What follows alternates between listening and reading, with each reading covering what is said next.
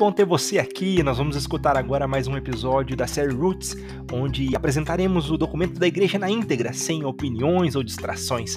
Aqui você pode escutar a voz da igreja diretamente ao seu coração, mostrando para você o caminho a seguir. Acompanhe a gente, seja fiel. Tenho certeza que Deus tem muito para você.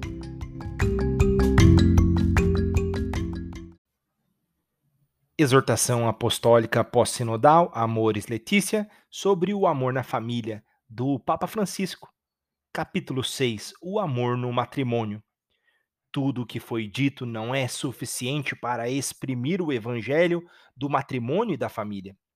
Se não nos detivermos particularmente a falar do amor. Com efeito, não poderemos encorajar um caminho de fidelidade e doação recíproca se não estimularmos o crescimento, a consolidação e o aprofundamento do amor conjugal e familiar.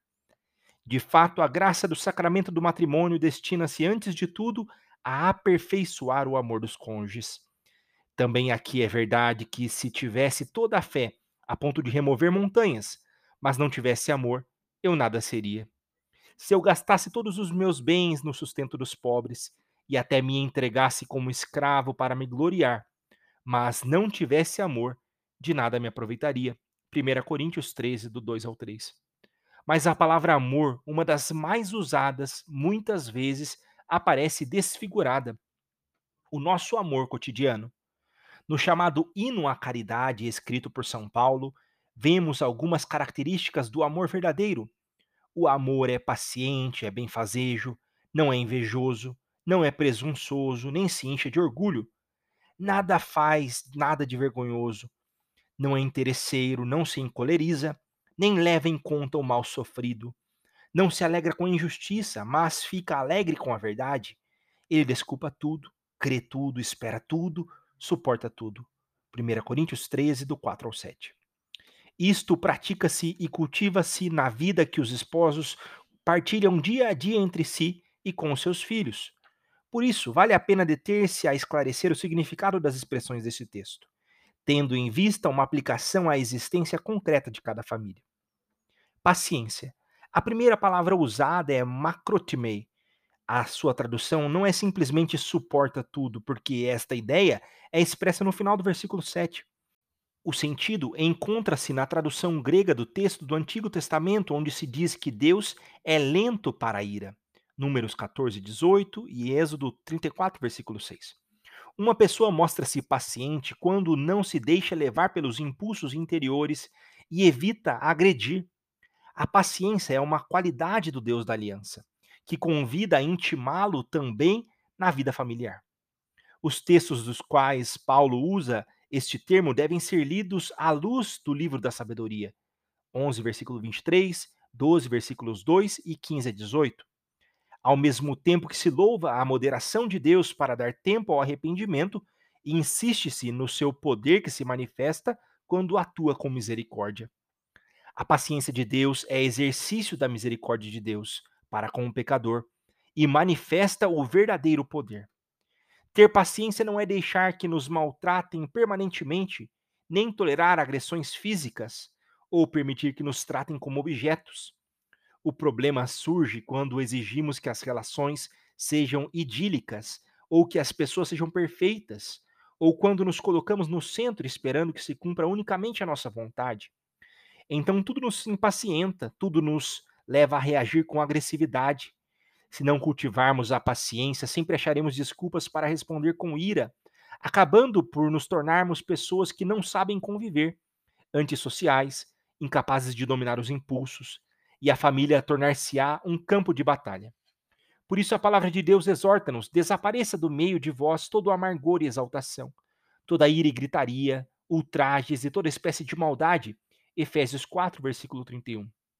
Esta paciência reforça-se quando reconheço que o outro, assim como é, também tem o direito a viver comigo nesta terra.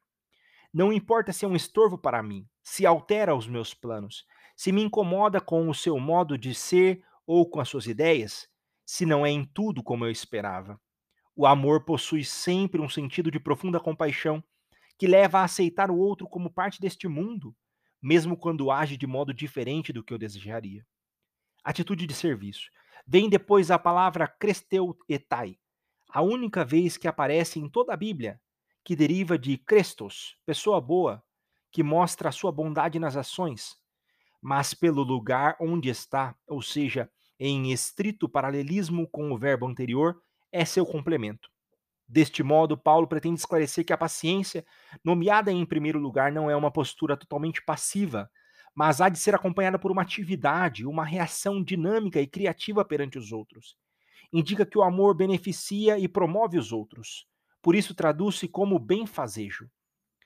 No conjunto do texto, vê-se que Paulo quer insistir que o amor não é apenas um sentimento, mas deve ser entendido no sentido que o verbo amar tem em hebraico, fazer o bem.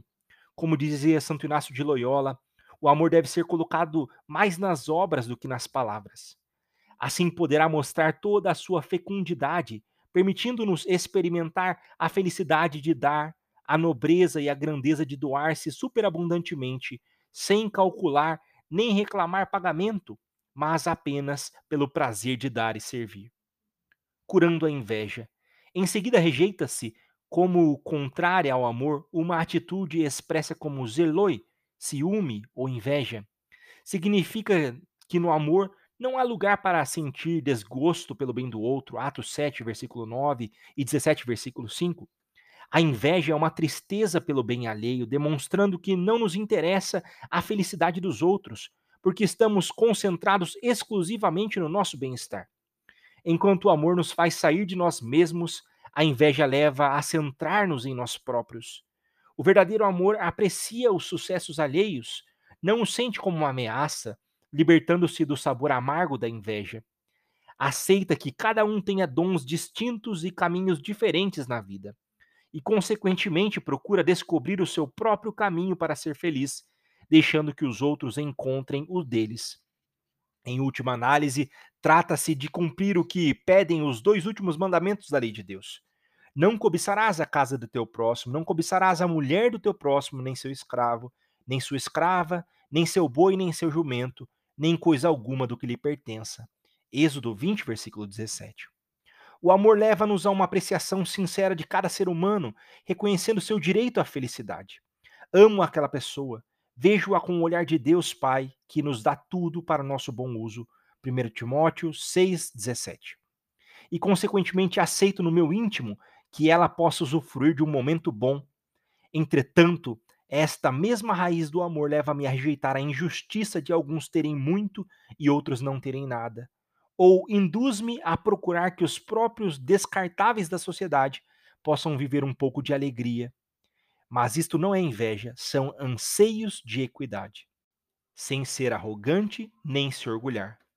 Segue-se o termo perpereuetai, que indica vanglória, desejo de se mostrar superior para impressionar os outros com atitude pedante e um pouco agressiva, quem ama não só evita falar muito de si mesmo, mas porque está centrado nos outros, sabe manter-se no seu lugar sem pretender estar no centro.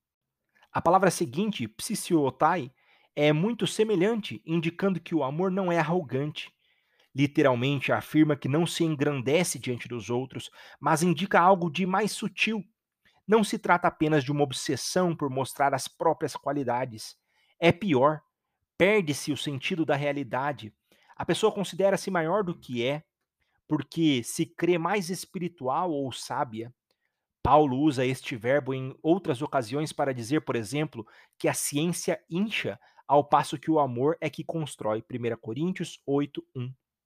Por outras palavras, alguns julgam-se grandes porque sabem mais do que os outros, dedicando-se a impor-lhes exigências e a controlá-los quando na realidade o que nos faz grandes é o amor que compreende, cuida, integra, está atento aos fracos. Em outro versículo, usa-o para criticar aqueles que se encheram de presunção, 1 Coríntios 4,18. Mas na realidade tem mais palavreado do que verdadeiro poder do Espírito, 1 Coríntios 4,19. É importante que os cristãos vivam isto no seu modo de tratar os familiares, pouco formados na fé, frágeis ou menos firmes nas suas convicções. Às vezes, dá-se ao contrário, as pessoas que no seio da família se consideram mais desenvolvidas tornam-se arrogantes, insuportáveis. A atitude de humildade aparece aqui como algo que faz parte do amor, porque para poder compreender, desculpar ou servir os outros de coração, é indispensável curar o orgulho e cultivar a humildade. Jesus lembrava aos seus discípulos que no mundo do poder, cada um procura dominar o outro e acrescentava: entre vós não deverá ser assim. Mateus 20, 26.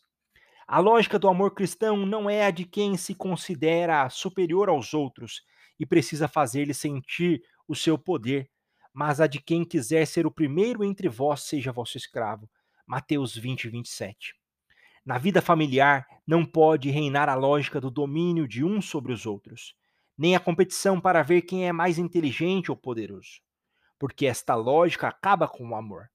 Vale também para a família o seguinte conselho: revestivos todos de humildade no relacionamento mútuo, porque Deus resiste aos soberbos, mas dá sua graça aos humildes. 1 Pedro 5,5 Amabilidade. Amar é também tornar-se amável, e nisto está o sentido do termo achemonei. Significa que o amor não age rudemente, não atua de forma inconveniente, não se mostra duro no trato. Os seus modos as suas palavras, os seus gestos são agradáveis, não são ásperos nem rígidos. Detesta fazer os outros sofrerem.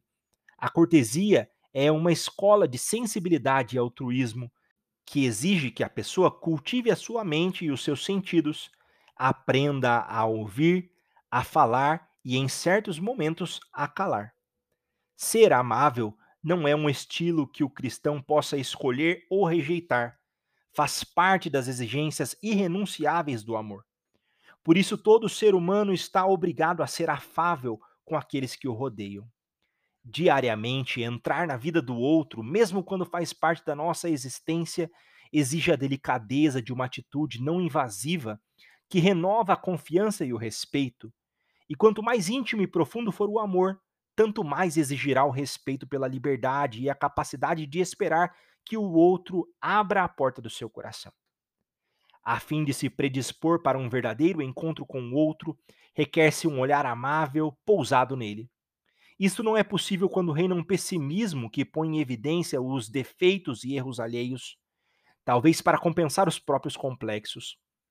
Um olhar amável faz com que nos detenhamos menos nos limites do outro, podendo assim tolerá-lo e unirmos-nos em um projeto comum apesar de sermos diferentes. O amor amável gera vínculos, cultiva laços, cria novas redes de integração, constrói um tecido social firme. Deste modo, uma pessoa protege-se a si mesma, pois sem sentido de pertença, não se pode sustentar uma entrega aos outros, acabando cada um por buscar apenas as próprias conveniências e a convivência torna-se impossível. Uma pessoa antissocial julga que os outros existem para satisfazer as suas necessidades, e quando o fazem, cumprem apenas o seu dever. Neste caso, não haveria espaço para a amabilidade do amor e a sua linguagem. A pessoa que ama é capaz de dizer palavras de incentivo que reconfortam, fortalecem, consolam, estimulam. Vejamos, por exemplo, algumas palavras que Jesus dizia às pessoas: Coragem, filho, os teus pecados estão perdoados. Mateus 9, 2. Grande é a tua fé, Mateus 15, 28. Levanta-te, Marcos 5, 41. Vai em paz, Lucas 7, 50.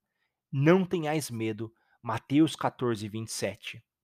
Não são palavras que humilham, angustiam, irritam, desprezam. Na família, é preciso aprender esta linguagem amável de Jesus. Despreendimento. Como se diz muitas vezes, para amar os outros é preciso amar a si mesmo. Todavia, este hino à caridade afirma que o amor não procura o seu próprio interesse ou não procura o que é seu. Esta expressão aparece ainda em outro texto. Não cuide somente do que é seu, mas também do que é dos outros. Filipenses 2:4. Perante uma afirmação assim, clara da Sagrada Escritura, deve-se evitar dar prioridade ao amor a si mesmo, como se fosse mais nobre do que o dom de si aos outros. Certa prioridade do amor a si mesmo só se pode entender como condição psicológica, pois uma pessoa que seja incapaz de amar a si mesma sente dificuldade em amar os outros. Quem é mal para si, para quem será bom? Quem tem inveja de si mesmo, ninguém é pior do que ele. Eclesiástico 14, versículos do 5 ao 6. Mas o próprio Tomás de Aquino explicou ser mais próprio da caridade querer amar do que querer ser amado. O que de fato as mães, que são as que mais amam, procuram mais amar do que ser amadas. Por isso, o amor pode superar a justiça e transbordar gratuitamente, sem esperar coisa alguma em troca. Lucas 6, versículo 35. Até chegar ao amor maior que é dar a vida pelos outros. João 15, versículo 13. Mas será possível um desprendimento assim, que permite dar gratuitamente e dar até o fim? Sem dúvida, porque é o que pede o Evangelho: de graça recebestes, de graça deveis dar. Mateus 10, versículo 8. Sem violência interior. Se a primeira expressão do hino nos convidava à paciência, que evita reagir bruscamente perante as fraquezas ou erro dos outros, agora aparece outra palavra, paroxinetai, que diz respeito a uma reação interior de indignação provocada por algo exterior. Trata-se de uma violência interna, uma irritação recôndita que nos põe à defesa perante os outros, como se fossem inimigos nocivos a evitar. Alimentar esta agressividade íntima nada traz de proveitoso, serve apenas para nos adoentar, acabando por nos isolar. A indignação é saudável quando nos leva a reagir perante uma grave injustiça, mas é prejudicial quando tende a impregnar todas as nossas atitudes para com os outros. O Evangelho convida a olhar primeiro a trave na própria vista, Mateus 7, versículo 5. E nós, cristãos, não podemos ignorar o convite constante da palavra de Deus para não se alimentar a ira, não te deixes vencer pelo mal, Romanos 12, versículo 21. Não esmoreçamos na prática do bem, Gálatas 6, versículo 9. Uma coisa é sentir a força da agressividade que irrompe, e outra é consentir nela, deixar que se torne uma atitude permanente. Podeis irar-vos, contanto que não pequeis, não se ponha o sol sobre a vossa ira. Efésios 4, versículo 26. Por isso, nunca se deve terminar o dia sem fazer as pazes na família. E como devo fazer as pazes? Ajoelhar-me? Não. Para restabelecer a harmonia familiar, basta um pequeno gesto, uma coisa de nada, é suficiente uma carícia, sem palavras. Mas nunca permitais que o dia em família termine sem fazer as pazes. A reação interior perante um mal que nos causam os outros deveria ser, antes tudo, abençoar no coração, desejar o bem do outro, pedir a Deus que o liberte e cure. Abençoai, porque para isto fostes chamados, para serdes herdeiros da bênção. 1 Pedro 3, versículo 9. Se tivermos de lutar contra um mal, façamo-lo, mas sempre digamos não à violência interior. Perdão. Se permitirmos a entrada de um mau sentimento no nosso íntimo, damos lugar ao ressentimento que se aninha no coração. A frase logizetai tokakon significa que se leva em conta o mal, tralo gravado, ou seja, está ressentindo. O contrário disso é o perdão. Perdão fundado em uma atitude positiva que procura compreender a fraqueza alheia e encontrar desculpas para outra pessoa, como Jesus que diz: Pai, perdoai-lhes, eles não sabem o que fazem. Lucas 23, versículo 34. Entretanto, a tendência costuma ser a de buscar cada vez mais culpas, imaginar cada vez mais maldades, supor todo tipo de más intenções. E assim o ressentimento vai crescendo e cria raízes. Deste modo, qualquer erro ou queda do cônjuge pode danificar o vínculo de amor e a estabilidade familiar. O problema é que às vezes atribui-se a tudo a mesma gravidade, com o risco de tornar-se cruel perante qualquer erro do outro. A justa reivindicação dos próprios direitos torna-se mais uma persistente e constante sede de vingança do que uma sã defesa da própria dignidade. Quando estivermos ofendidos ou desiludidos, é possível e desejável o perdão. Mas ninguém diz que é fácil. A verdade é que a comunhão familiar só pode ser conservada e aperfeiçoada com grande espírito de sacrifício. Exige, de fato, de todos e de cada um, pronta e generosa disponibilidade à compreensão, à tolerância, ao perdão, à reconciliação. Nenhuma família ignora como o egoísmo, o desacordo, as tensões, os conflitos agridem de forma violenta e às vezes mortal a comunhão. Daqui as múltiplas e variadas formas de divisão da vida familiar. Hoje sabemos que para se poder perdoar, precisamos passar pela experiência libertadora de nos compreendermos e perdoarmos a nós mesmos. Quantas vezes os nossos erros ou olhar crítico das pessoas que amamos nos fizeram perder o amor a nós próprios. Isto acaba por nos levar a cautelar-nos dos outros, esquivando-nos do seu afeto, enchendo-nos de suspeitas nas relações interpessoais. Então, poder culpar os outros torna-se um falso alívio. Faz falta rezar com a própria história, aceitar a si mesmo, saber conviver com as próprias limitações e, inclusive, perdoar-se para poder ter esta mesma atitude com os outros mas isto pressupõe a experiência de ser perdoados por Deus, justificados gratuitamente e não pelos nossos próprios méritos. Fomos envolvidos por um amor prévio a qualquer obra nossa, que sempre dá uma nova oportunidade, promove e incentiva. Se aceitamos que o amor de Deus é incondicional, que o carinho do Pai não se deve comprar nem pagar, então poderemos amar sem limites, perdoar os outros, ainda que tenham sido injustos para conosco. Caso contrário, a nossa vida em família deixará de ser um lugar de compreensão, companhia e incentivo e tornar-se-á um espaço permanente de tensão ou de castigo mútuo. Alegrar-se com os outros. A expressão chairei epi te adikia indica algo de negativo arraigado no segredo do coração da pessoa. É a atitude venenosa de quem, ao ver alguém ser alvo de injustiça, se alegra. A frase é completada pela seguinte, que o diz de forma positiva: Sinchairei te aleteia, rejubila com a verdade. Por outras palavras, alegra-se com o bem do outro, quando se reconhece a sua dignidade, quando se apreciam as suas capacidades e as suas boas obras.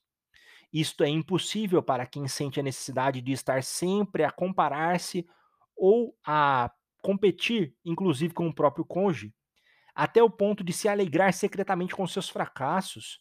Quando uma pessoa que ama pode fazer algo de bom pelo outro, ou quando vê que a vida do outro está indo bem, vive isso com alegria e assim dá glória a Deus, porque Deus ama quem dá com alegria. 2 Coríntios 9, versículo 7. Nosso Senhor aprecia de um modo especial quem se alegra com a felicidade do outro. Se não alimentamos a nossa capacidade de rejubilar com o bem do outro, concentrando-nos sobretudo nas nossas próprias necessidades, condenamos-nos a viver com pouca alegria, porque, como disse Jesus, há mais felicidade em dar do que em receber. Atos 20 e 35. A família deve ser sempre o lugar em que uma pessoa que conquista algo de bom na vida sabe que vão com ela se alegrar. Tudo desculpa.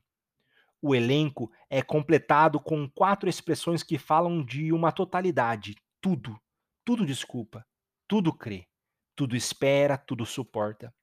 Assim destaca-se vigorosamente o dinamismo contracorrente do amor, capaz de enfrentar qualquer coisa que possa ameaçá-lo. Em primeiro lugar, disse que tudo desculpa, pantasteguei. É diferente de não levar em conta o mal porque este termo tem a ver com o uso da língua. Pode significar guardar silêncio a propósito do mal que possa haver em outra pessoa. Implica limitar o juízo, conter a inclinação para se emitir uma condenação dura e implacável. Não julgueis e não sereis julgados. Lucas 6, versículo 37.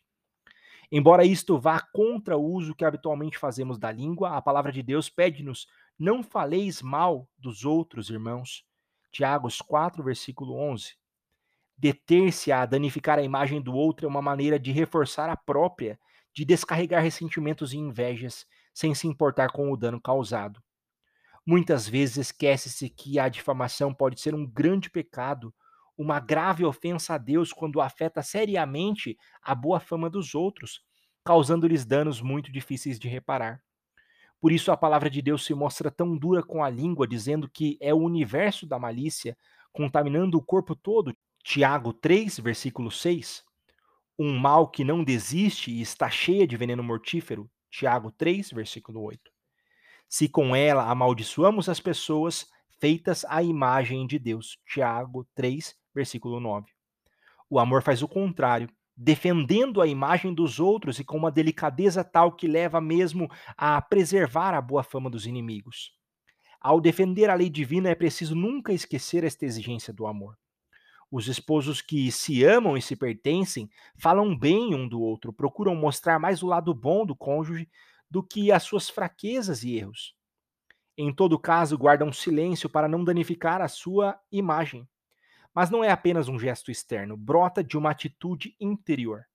Também não é ingenuidade de quem pretende não ver as dificuldades e os pontos fracos do outro, mas a perspectiva ampla de quem coloca estas fraquezas e erros no seu contexto. Lembra-se de que estes defeitos constituem apenas uma parte, não são a totalidade do ser do outro. Um fato desagradável no relacionamento não é a totalidade desse relacionamento. Assim é possível aceitar com simplicidade que todos temos em nós uma complexa combinação de luzes e sombras. O outro não é apenas o que me incomoda, é muito mais do que isso. E pela mesma razão, não lhe exijo que seja perfeito o seu amor para apreciá-lo. Ama-me como é e como pode, com seus limites, mas o fato do seu amor ser imperfeito não significa que seja falso ou que não seja real é real, mas limitado e terreno. Por isso, se eu lhe exigir demais, de alguma maneira me fará saber, pois não poderá nem aceitará desempenhar o papel de um ser divino, nem estar a serviço de todas as minhas necessidades. O amor convive com a imperfeição, desculpa e sabe guardar silêncio perante os limites do ser amado. Confia. Panta pisteuei. Tudo crê.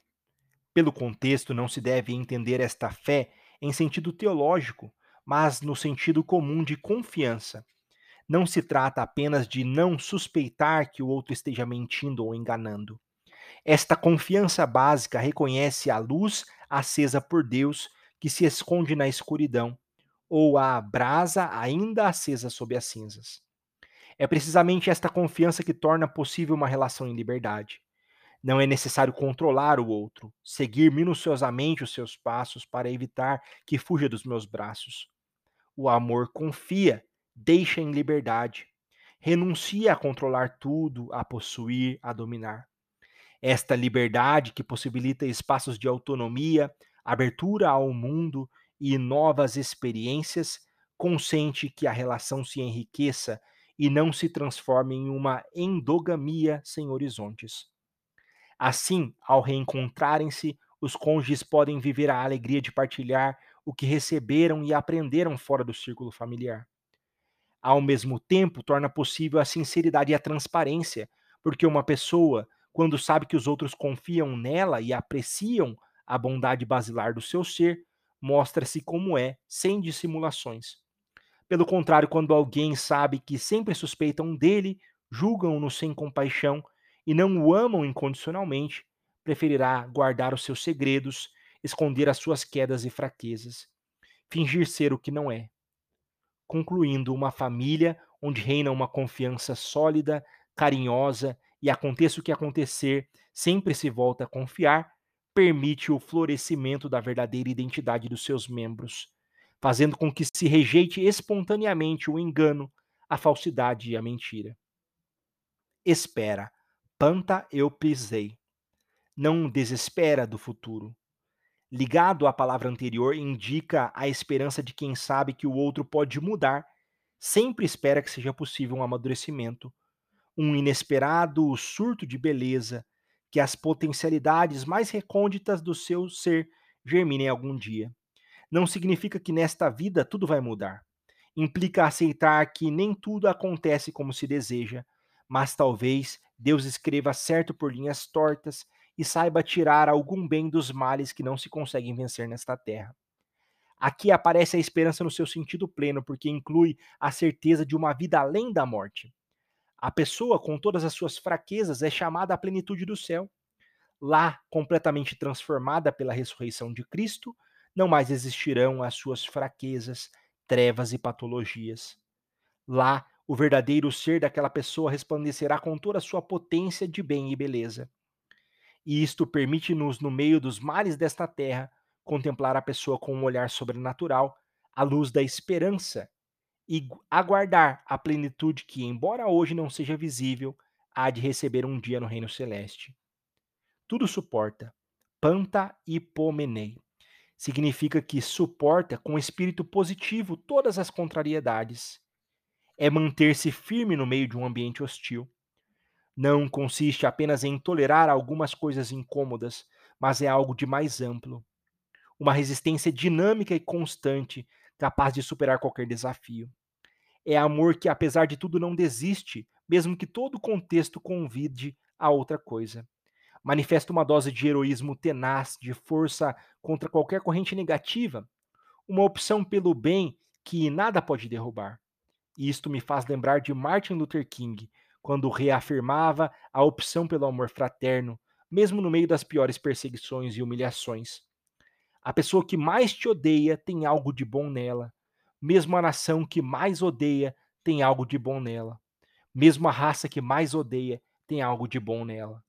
E quando chegas ao ponto de fixar o rosto de cada ser humano e bem no fundo dele vês o que a religião chama a imagem de Deus, começas, não obstante tudo, a amá-lo.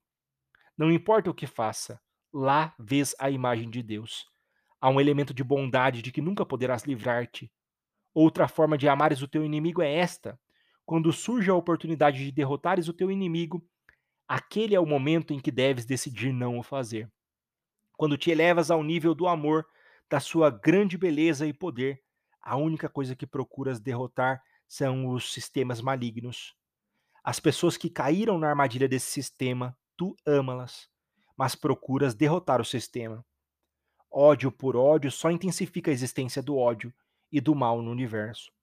Se eu te bato e tu me bates, eu te devolvo a pancada e tu me devolves a pancada, e assim por diante. Obviamente, continua-se até o infinito. Simplesmente nunca termina. Em algum ponto, alguém deve ter um pouco de bom senso, e esta é a pessoa forte. A pessoa forte é aquela que pode quebrar a cadeia do ódio, a cadeia do mal. Alguém deve ter bastante fé e moralidade para a quebrar e injetar dentro da própria estrutura do universo o elemento forte e poderoso do amor. Na vida familiar, é preciso cultivar esta força do amor, que permite lutar contra o mal que a ameaça. O amor não se deixa dominar pelo ressentimento, o desprezo das pessoas, o desejo de se lamentar ou de se vingar por alguma coisa. O ideal cristão, precisamente na família, é amor que, apesar de tudo, não desiste. Deixa-me maravilhado, por exemplo, a atitude das pessoas que, para se proteger da violência física, tiveram de separar-se do seu cônjuge e, todavia, pela caridade conjugal que sabia ultrapassar os sentimentos, foram capazes de procurar o seu bem, mesmo através de terceiros, em momentos de doença, tribulação ou dificuldade. Isto também é amor que, apesar de tudo, não desiste.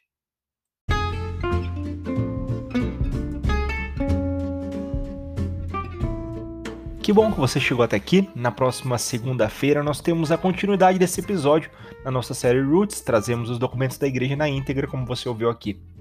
Nos acompanhe também no Instagram, no Facebook, bosque.católica. É um privilégio poder contribuir com a sua formação, o seu crescimento espiritual. Juntos, vamos nos aproximando do Senhor.